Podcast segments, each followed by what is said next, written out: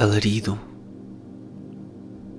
da estética, uma análise superficial de alguns arquétipos assimilados.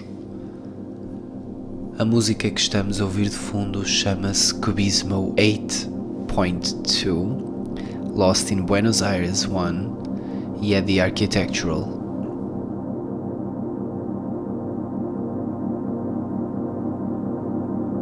Tem 33 anos, mas a pele seca do rosto e as duras feições não ar de quarentas.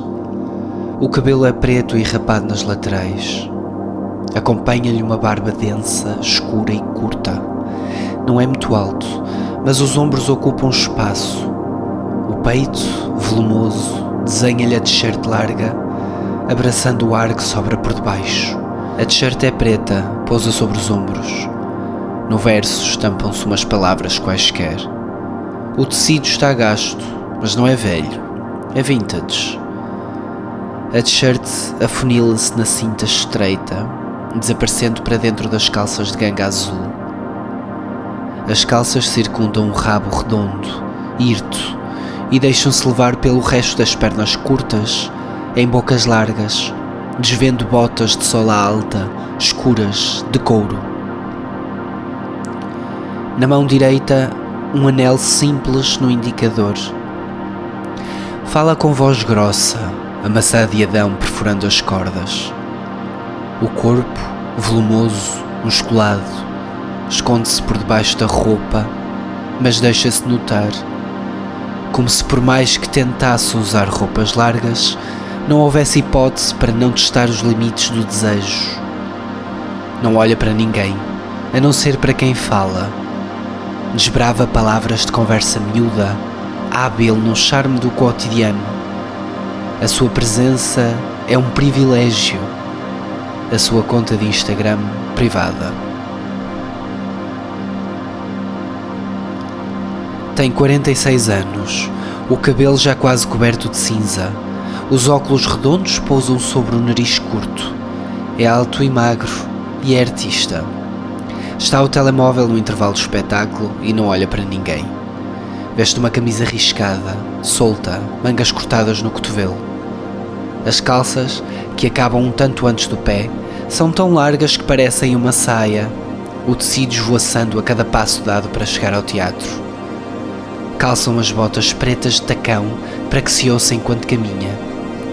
A barba, pontuada de pelos brancos, preenche-lhe parcamente o rosto, o espetáculo retoma e os bailarinos de tronco nu voltam ao palco. Olha para eles com interesse. Interessa-lhe a coreografia, interessa-lhe a música, interessam-lhe os corpos nus, aqueles corpos em específico, imberbes, duros e marcados, aqueles corpos tão definidos que é inacreditável existirem. Olha para eles e deseja-os. Olha para eles e pensa em conversar com um ou dois no café do teatro depois do espetáculo quem sabe recolher um número, quem sabe levar um para casa, irá com ele porque ele tem charme. Tem charme até é giro. Tem charme até é giro e é artista. É artista e dá jeito.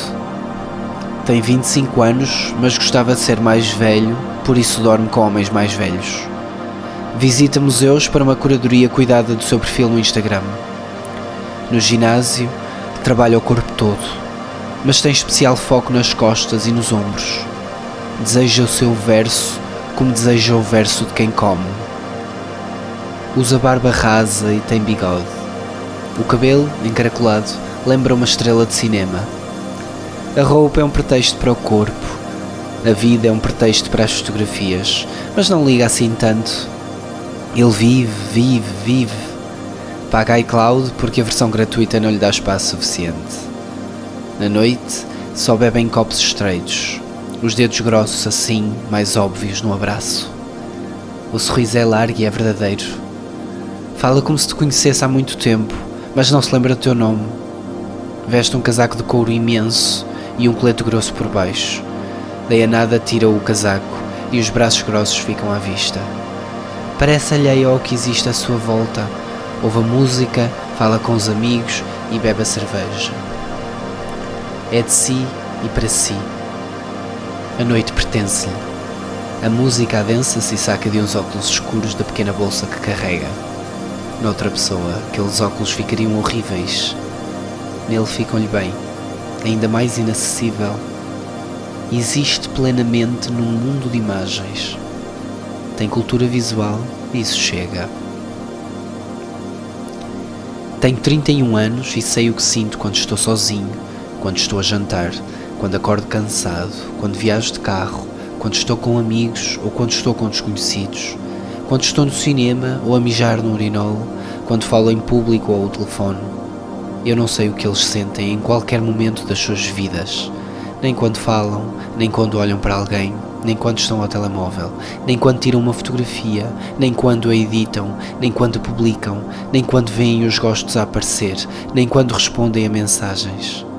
O ar deve ser silencioso nesses momentos, quando respondem a mensagens, como se o tempo parasse durante uns milissegundos, o suficiente para despontar um resquício de dúvida.